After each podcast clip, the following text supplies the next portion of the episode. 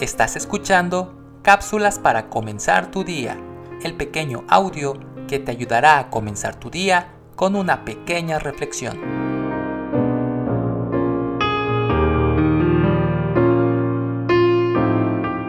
La soledad es una experiencia terrible, causada por diferentes motivos.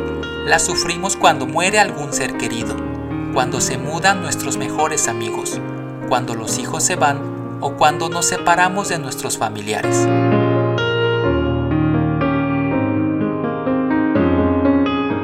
Hay mucha gente que vive sola, no solamente las viudas o los huérfanos, sino también solteros, gente casada, enfermos en hospitales, en asilos.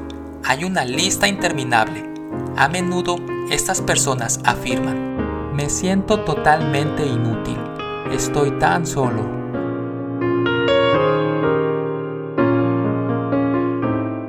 Apóstol Pablo, en la segunda carta a los Corintios, capítulo 4, versículos 8 al 9, dice, que estamos atribulados en todo, mas no angustiados, en apuros, mas no desesperados, perseguidos, mas no desamparados, derribados, pero no destruidos. Recordemos que la amistad con Cristo nos sostiene en la soledad. Nada puede separarnos del amor que Dios nos ha mostrado en Cristo Jesús.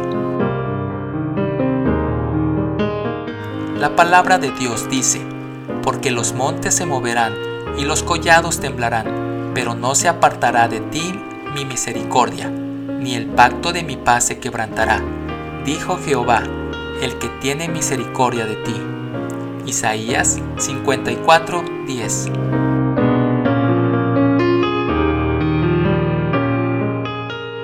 Escrito por María Luisa Arriaga Gómez. Soy Moisés Nava. Que tengas un excelente día.